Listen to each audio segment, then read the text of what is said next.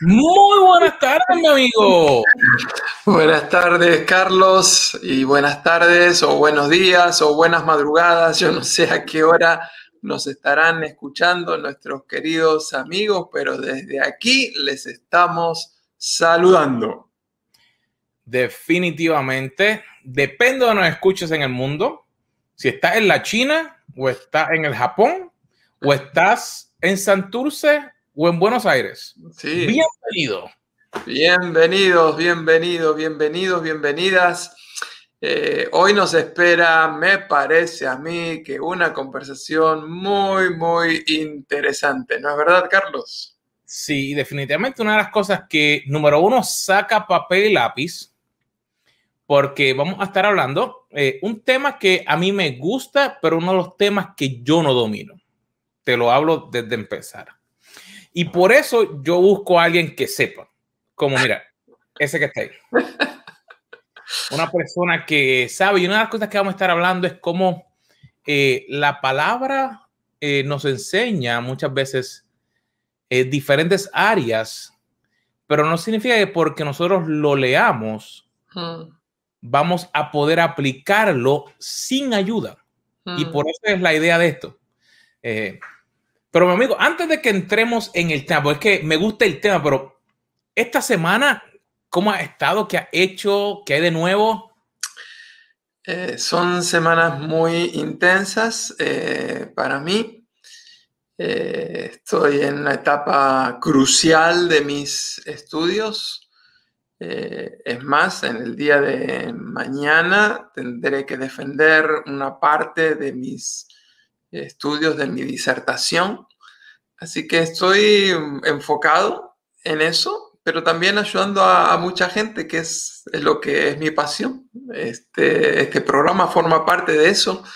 Así que a pesar de todo lo que tengo que hacer, siempre dedicamos tiempo para cada uno de ustedes, para compartir algunas de esas cosas que Dios nos está enseñando. Así que estamos muy, muy contentos. ¿Y cómo has, cómo has estado tú? Mira, gracias a Dios, súper bien. Eh, siguiendo, creciendo, eh, viendo la mano de Dios sobre nuestra vida, sobre nuestro ministerio, sobre nuestra familia. Eh, y, y cada día pudiendo aprender a disfrutar el camino para poder vivir a la manera de Dios, poder vivir como Dios desea que como empresario, como hijo de él, como padre, que realmente yo pueda vivir a la manera que Dios quiere que yo viva, que, que es diferente de vivir, como dice la canción, a mi manera. Sí, tenemos que aprender a vivir a su manera. eh, y parte de aprender a vivir a su manera es poder entender la manera de Dios y qué mejor que entenderla a partir de leer y estudiar su palabra. Así que aquellos que ya nos vienen siguiendo desde hace un par de meses saben que el gran proyecto de este año que estamos compartiendo con toda nuestra amada audiencia es leer toda la Biblia en un año. Y parece mentira, pero los capítulos van pasando, ya estamos, eh, para el día de hoy nos tocaría aproximadamente Primera de Reyes de los capítulos 9 al 11. Son unos capítulos interesantísimos, empiezan muy bien, el 11 termina bastante mal.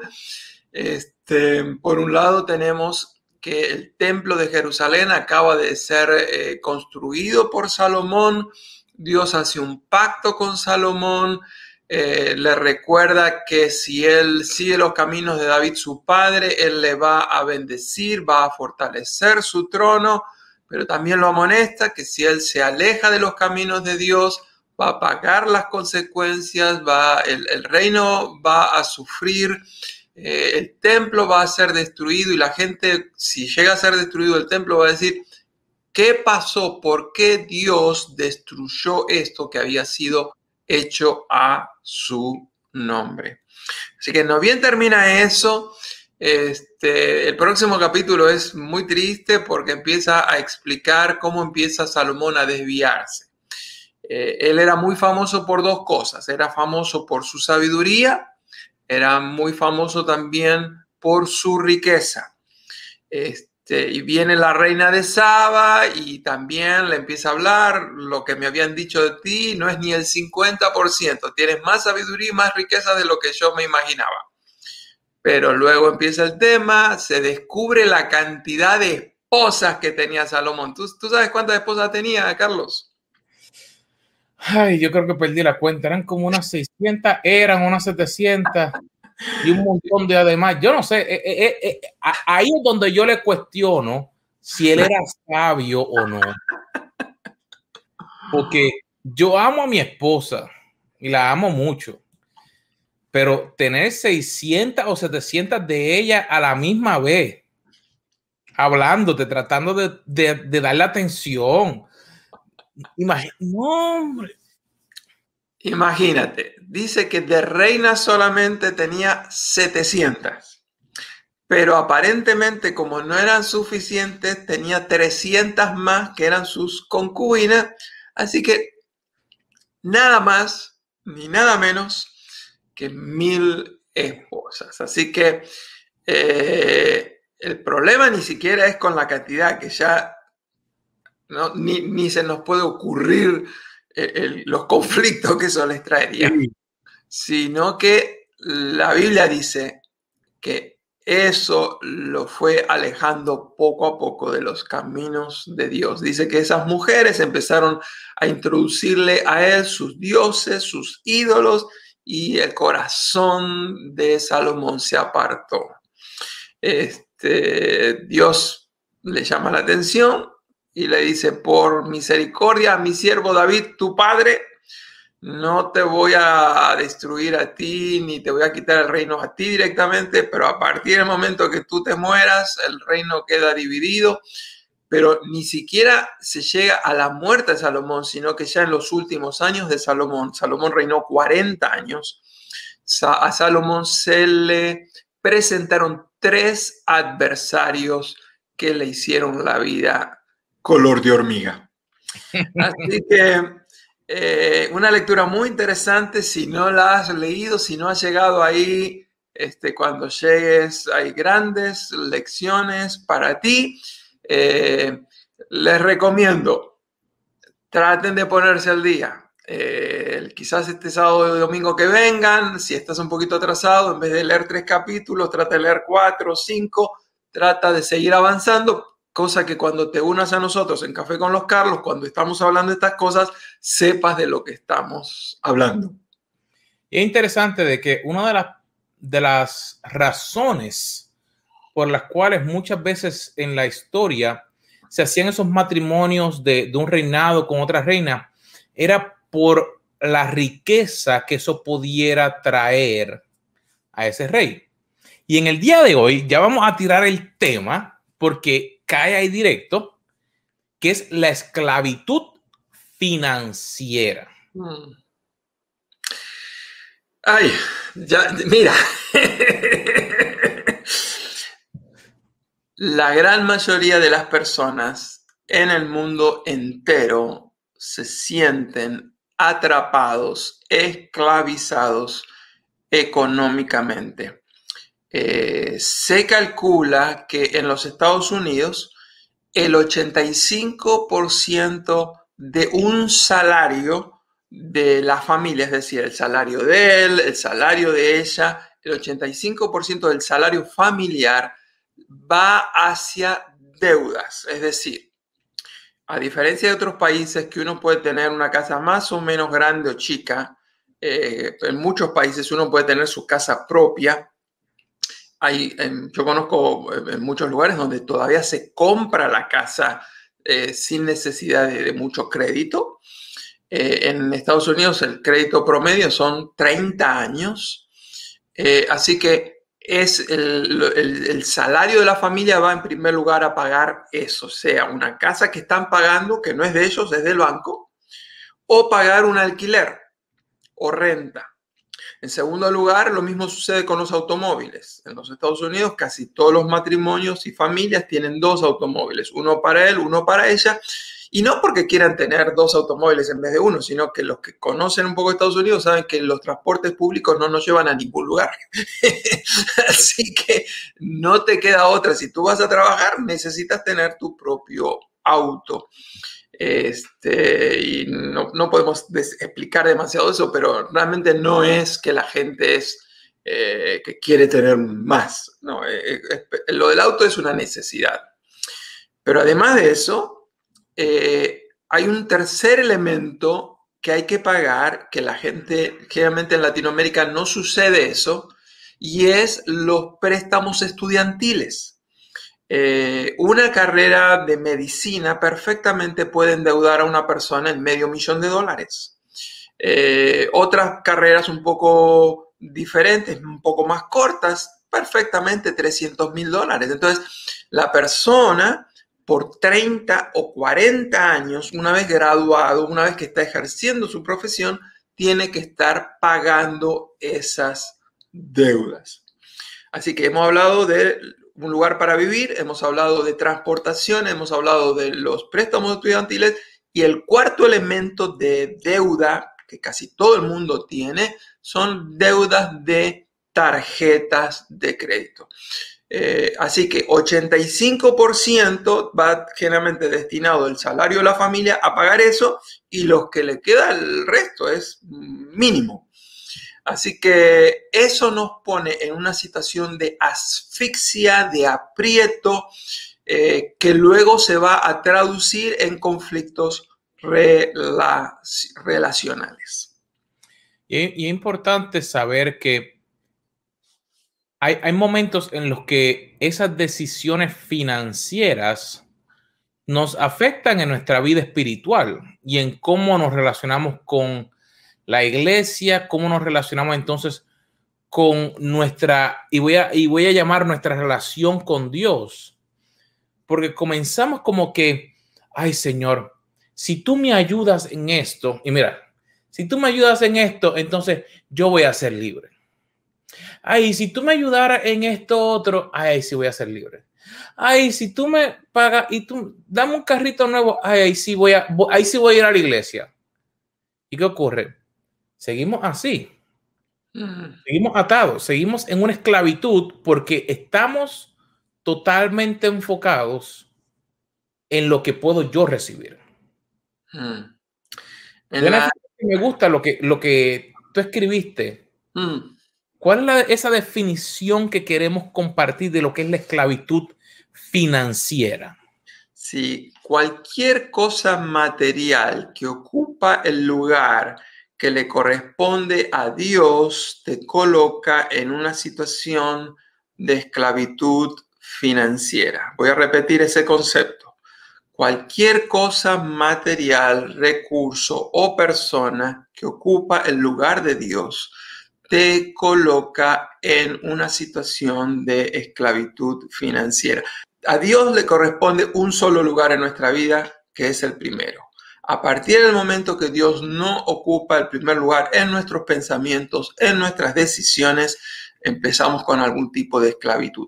Y cuando las cosas materiales eh, empiezan a ocupar ese lugar tan preponderante, y, y luego vamos a estar hablando algunos síntomas de esto, evidentemente Dios está siendo desplazado. El mejor ejemplo lo tenemos en el, en el caso de que acabamos de hablar, que era el de Salomón.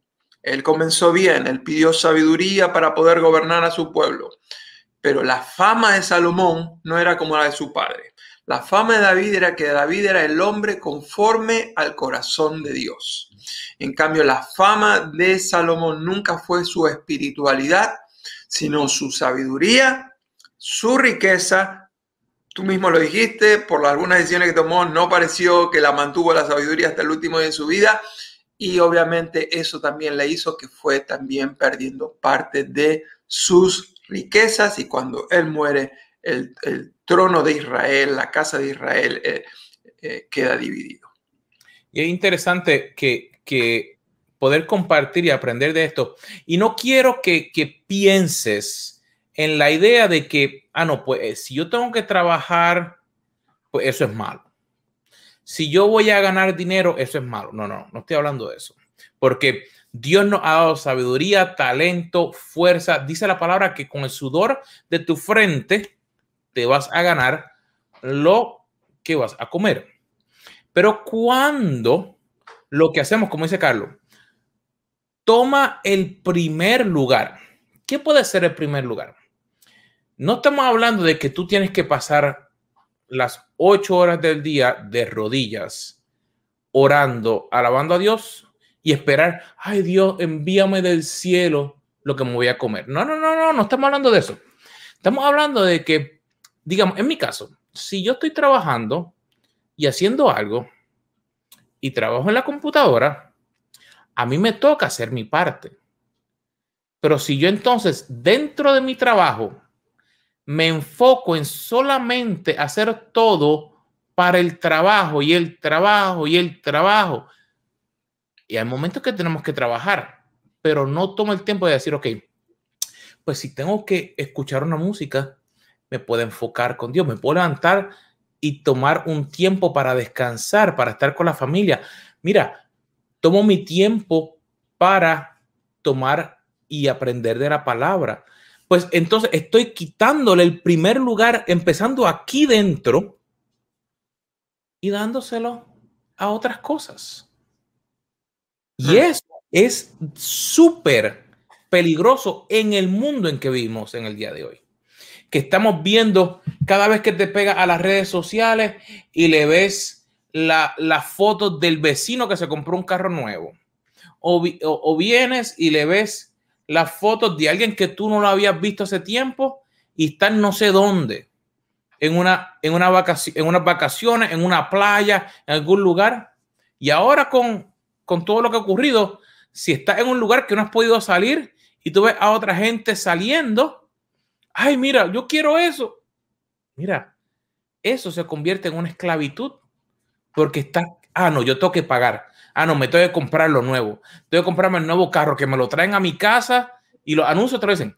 El carro te lo traemos listo, sanitizado. Ven y ve la casa virtual, conéctate. Te... Mira, no es que esas cosas sean malas nuevamente. Pero cuando nos dice la palabra, lo voy a leer bien, bien lento. ¿Qué es lo que causa las disputas y las peleas entre ustedes? ¿Acaso no surgen de los malos deseos que combaten en su interior? Desean lo que no tienen, entonces traman y hasta matan para conseguirlo. Tengo que parar un punto ahí. Eso no es lo que a veces estamos viendo en el día de hoy. Y, eso lo escribió Santiago hace miles de años. Y dice, envidian lo que otros tienen, pero no pueden obtenerlo. Por eso luchan y les hacen la guerra para quitárselo. Sin embargo, no tienen lo que desean porque no se lo piden a Dios. Mira qué clave. Sin embargo, no tienen lo que desean porque no se lo piden a Dios. Así que hay algo que cada uno de nosotros deseamos, pero lo estamos nosotros buscando en otro lugar y eso nos crea una esclavitud financiera. Y te lo digo porque hubieron momentos en mi vida, yo tengo sobre cuarenta y tantos años, y han habido momentos en mi vida que ese versículo ha sido realidad que he buscado.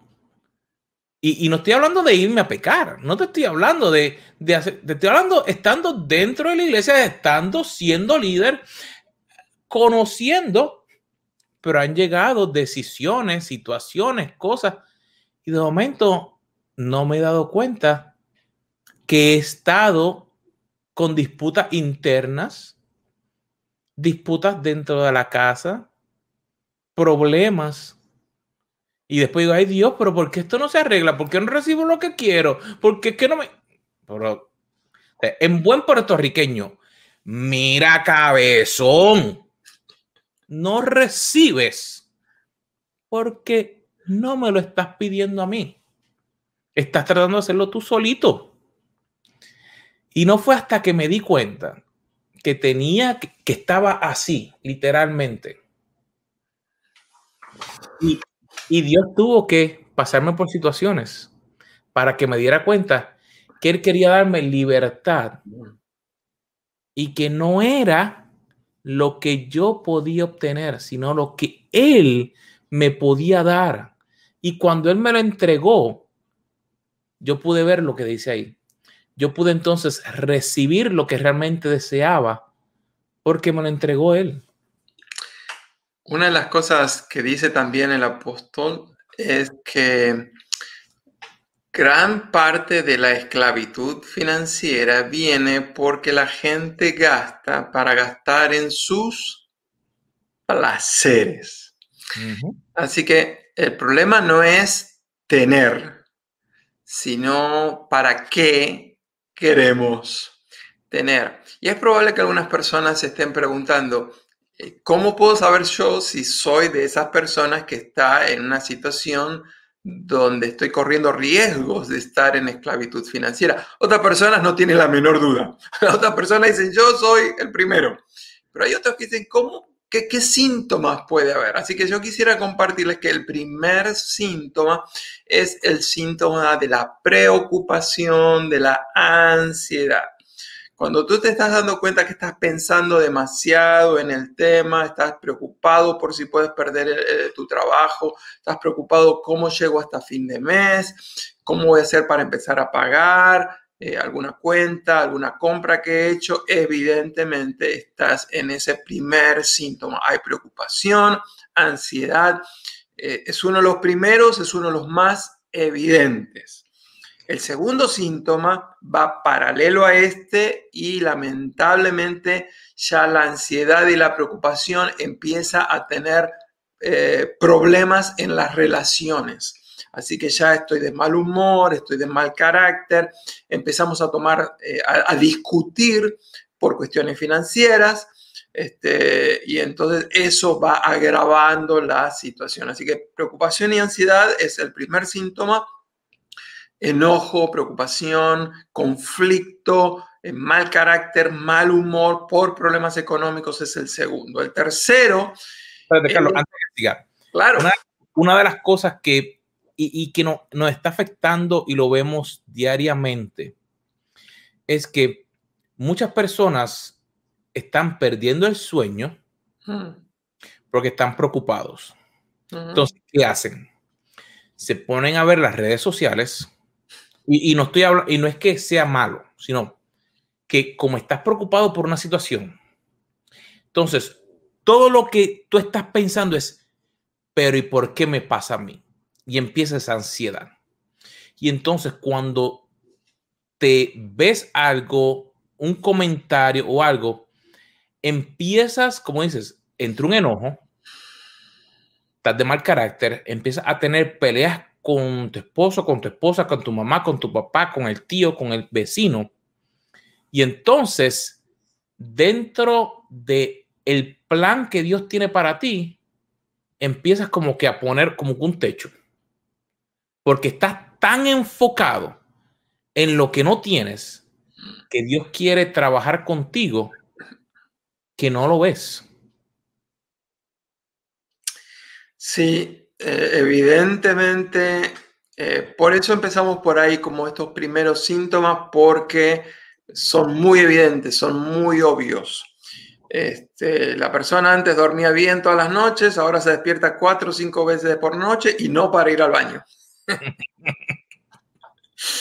Así que vamos a, la tercera posibilidad, evidencia eh, de saber que estamos teniendo conflictos de esclavitud financiera y es unas emociones, como dice Santiago, eh, unas cosas internas eh, algunos pensamientos, algunas actitudes, algunos hábitos que no son saludables, que los llamaríamos codicia y avaricia, que es ese deseo desenfrenado de tener por tener, de tener más, este, de tenerlo todo, donde nunca es suficiente, eh, donde no hay capacidad de satisfacción en lo que tenemos. Eh, el apóstol San Pablo en Romanos, en el capítulo 7, verso 8, dice que eso es producido por el pecado que está en nosotros. O sea que eh, directamente codicia, avaricia es pecado. y el problema de eso es que esa falta de satisfacción nos convierte en personas insaciables.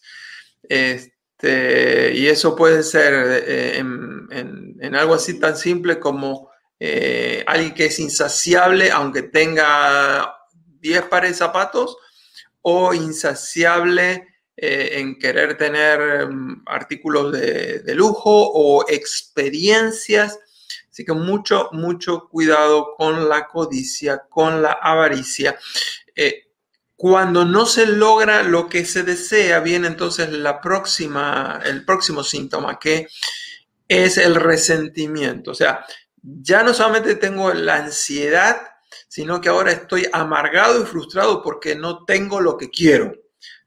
Eh, y hay otro paso más que es diferente a los anteriores, pero que también demuestra de que estamos teniendo problemas de esclavitud financiera y es que no estamos llevando un buen control ni de lo que entra ni de lo que sale. Así que la falta de mantenimiento adecuado de datos financieros nos pone en aprietos. Y hoy en día no hay excusas para eso. Antes nadie tenía una computadora. Hoy puedes llevarlo en tu propio teléfono, no necesitas ni siquiera una computadora, tienes todo tipo de aplicaciones que te pueden ayudar para llevar un buen control de ingresos y de egresos. La falta de eso te puede poner en esclavitud financiera. Y querido amigo, una de las cositas que a mí, me encanta por el área tecnológica, yo, yo siempre estoy verificando, viendo qué hay, qué no hay, eh, cuando me piden consejos, piden diferentes cosas, opciones. Y una de las cosas que yo me he dado cuenta es que últimamente todos estos servicios de, Internet te ofrecen darte algo, a lo mejor de gratis o por un, un precio bien módico. Y no es que sea malo, pero digamos, dice, ah, el cable TV es muy caro. Así que me voy a comprar el Netflix. Y pagaste los 15 o 17 dólares. Y después, ah, Hulu me da parecido. Ah, pues, pero como quiero ver a lo mejor estos canales, quiero ver Univisión, quiero ver esto. Entonces, no mira, ah, no, pues yo lo quiero, pues entonces ahí pagaste eh, con el de televisión. Pues ahí fueron 60. Y de momento, ah, pero yo lo quiero nada más por ver un poquito. Y después, viste que si el Disney, ahí tienes 15 más. Y, y, y, es como una bola de nieve que se van. Y antes decías, pues no, no tengo el dinero para pagar todo esto y no lo veo. Y ahora hacen lo mismo, pero espérate, si alguien me pregunta, yo tengo que decir que yo tengo eh, Netflix y Disney y esto y lo otro. Y mira, nosotros estábamos pensando en eso en estos días porque hubo un show que, que mi esposa lleva meses esperando. Y entonces nosotros dijimos, bueno, vamos a dejar este servicio por este tiempo que el show va a salir. Ya me miró así como decía, pero lo vamos a quitar. Y dije, sí, porque si acá, tú sabes cómo yo soy que hago el análisis un poquito. Y dije, bueno, si vamos a ver por el show, pues no necesitamos este otro, porque entonces no lo estamos viendo. Y yo me puse a pensar, wow, habrá forma de ver eso. Y hay una aplicación que se llama Mint, que cuando tú la instalas en tu teléfono, te verifica todas tus cuentas, tú le das al acceso y te da un resumen de dónde tú estás gastando todo tu dinero. Te dice, estás gastando tanto en streaming services, estás gastando tanto en comida, tanto en gasolina, totalmente gratis, querido amigo. ¿Y por qué te digo eso? Porque la idea de estar atado financieramente nos dice la palabra que el pueblo perece por falta de conocimiento. Así que si tú no sabes en qué estás gastando, lo primero que necesitas es buscar ayuda. Yo no sabía muchas áreas en el área financiera y todavía no las conozco. Así que cuando yo voy a hacer algo, hace, hace unos cuantos meses eh, necesitamos hacer algo con el aire acondicionado. ¿Y a quién yo llamé?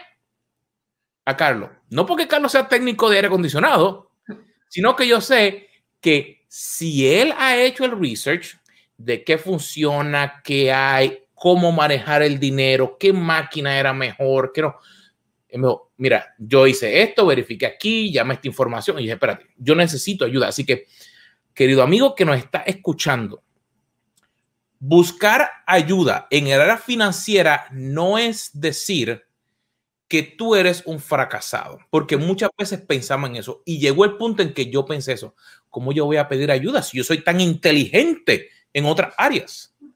Pero no significa que tú lo conoces todo. Tú tienes que darte cuenta que hay áreas que no son tu área de fortaleza.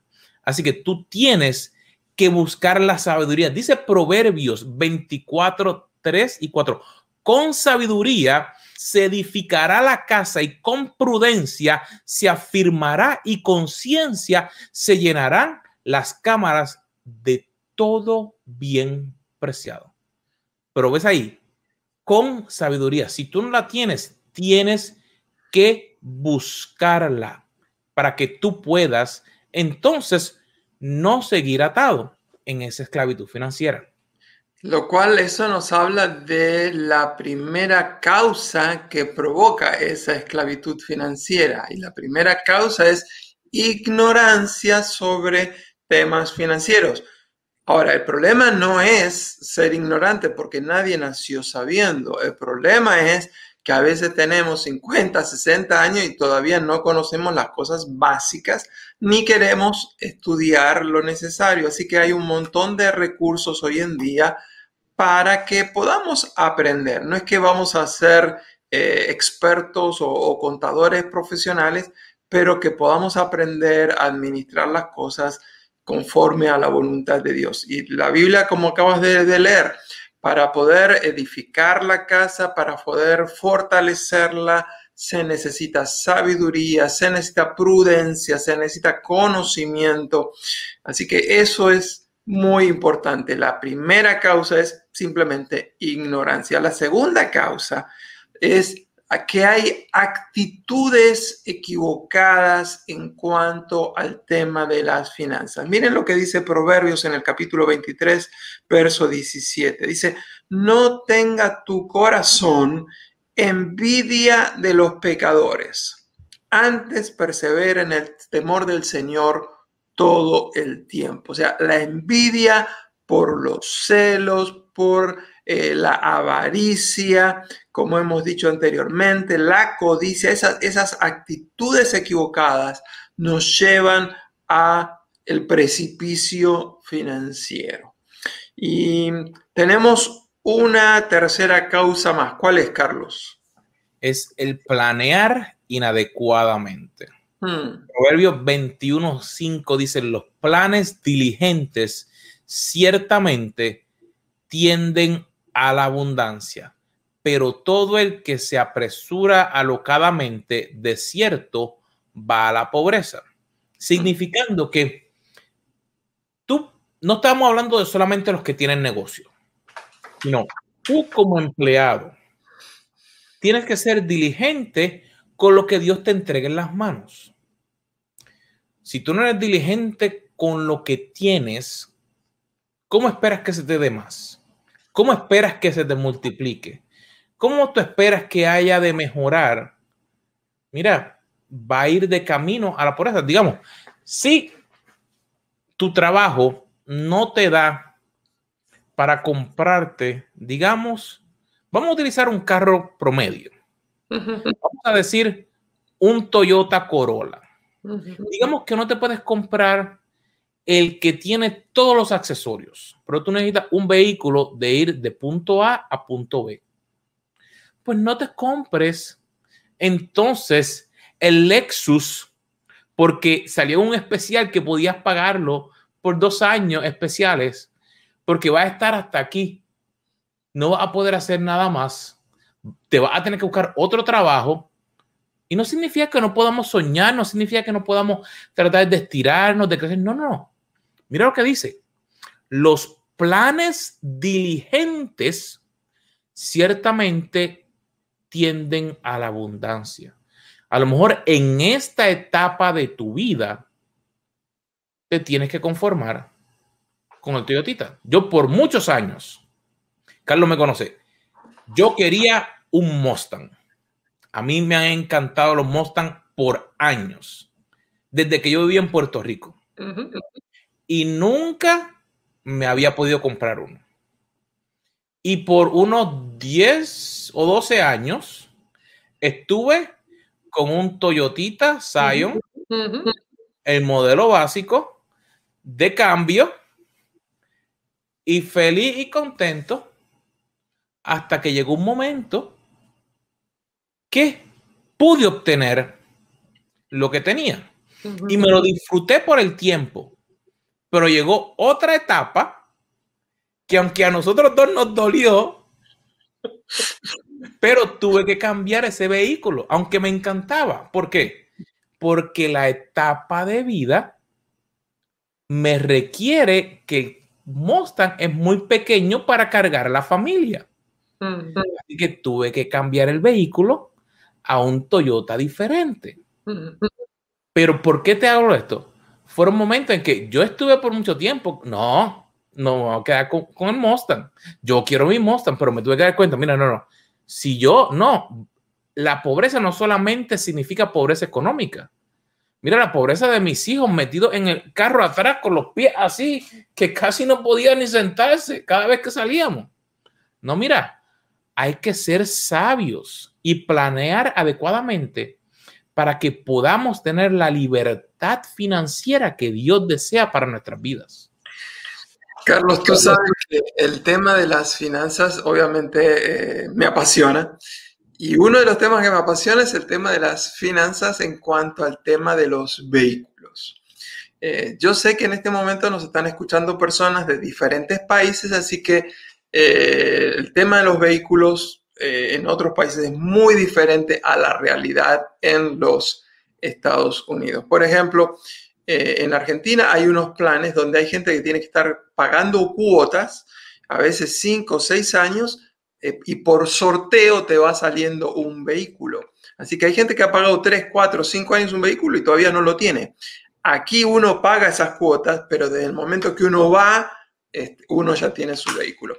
Pero yo quisiera hacer hoy un llamado de atención en cuanto a comprar vehículos, especialmente eh, para los que están en Estados Unidos, pero hay un principio que se aplica para todos los demás. Y es el siguiente.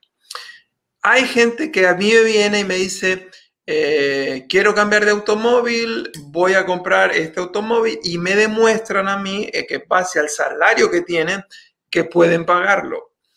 Y mm, yo en ese caso me, me, toca jugar el papel del abogado del diablo, es decir, eh, cuestionarle su capacidad financiera para poder afrontar ese vehículo.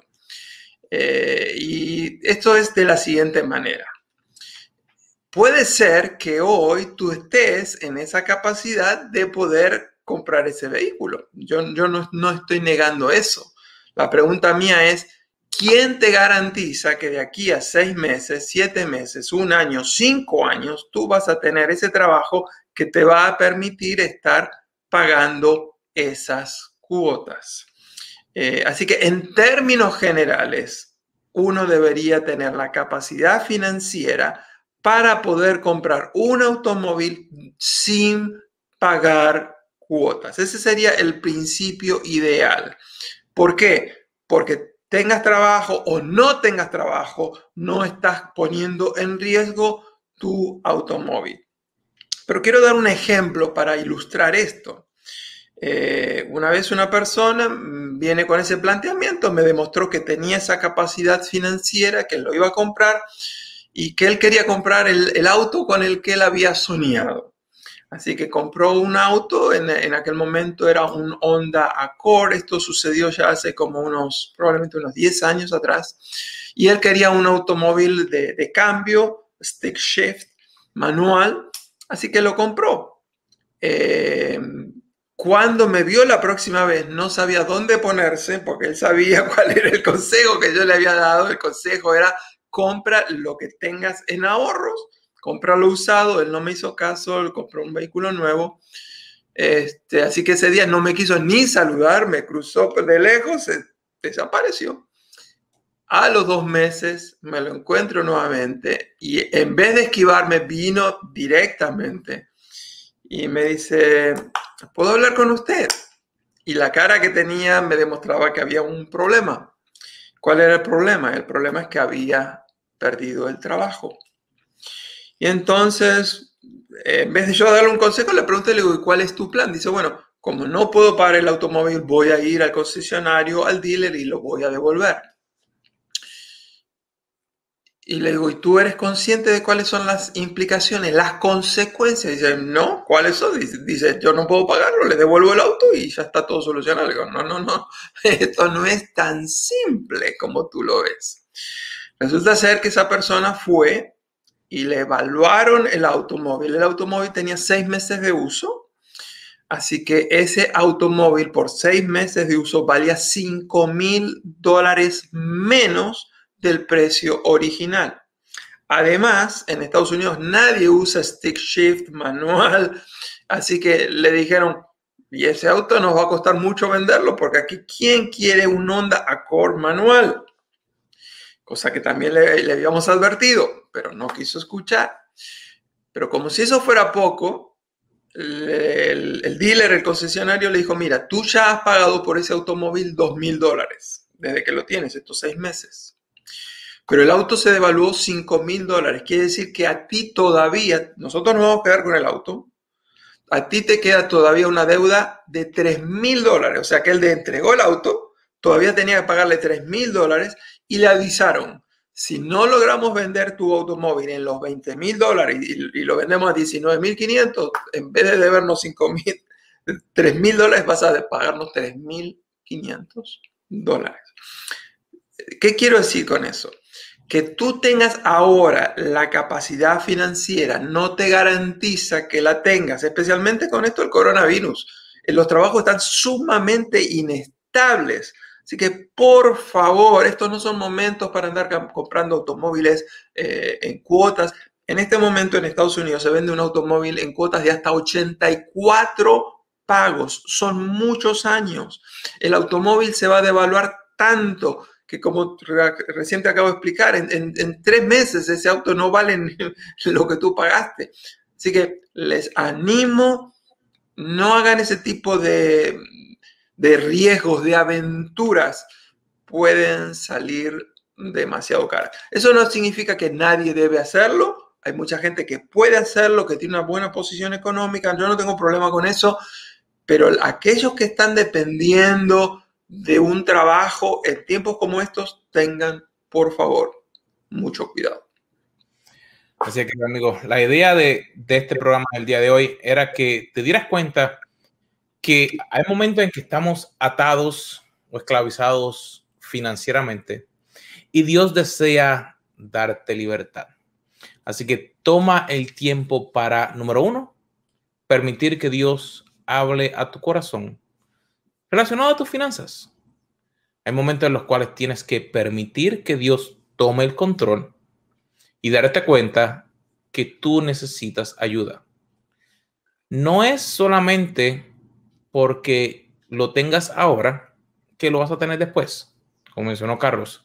Hay momentos en que tu situación puede cambiar y no significa que porque cambió, Dios te ame menos. Hmm. Significa que es parte de la vida. Hay momentos en los cuales, si no planificaste, como dice el versículo, diligentemente, vas a terminar de una mal manera. Así que, querido amigo, ha sido un placer de tenerte aquí en el día de hoy. ¿Estás seguro de compartir este video o este podcast con alguna otra persona? Suscríbete a nuestros canales, dale like, dale compartir. Y nos vemos la próxima semana a la misma hora en el mismo canal aquí en Café con los Carlos. Dios te bendiga, mis amigos.